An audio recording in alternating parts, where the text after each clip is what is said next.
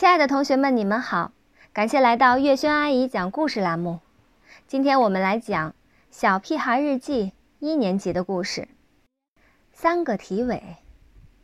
十月七日，星期五，乌云弄脏了蓝天的脸。妈妈是官迷，她没当上官，就希望我能当上。我早就告诉她了，想让我成为班长，那是一点可能性也没有。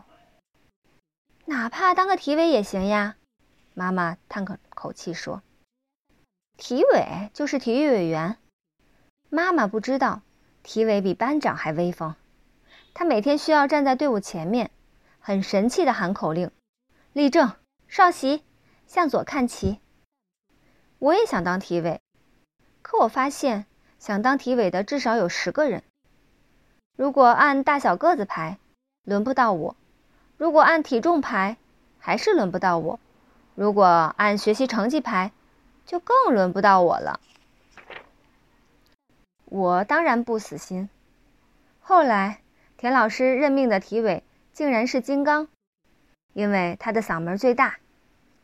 从此以后，一到做操的时间，金刚总是站在队伍前面，脑袋仰得老高，像骄傲的公鸡一样喊着：“胡小图。”你站歪了，猪耳朵，往前看。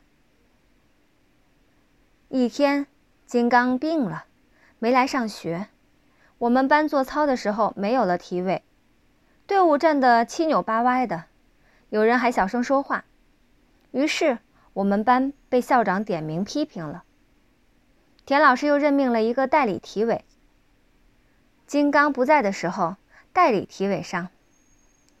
今天金刚请假了，代理体委也没来，于是田老师又任命了一个代理代理体委。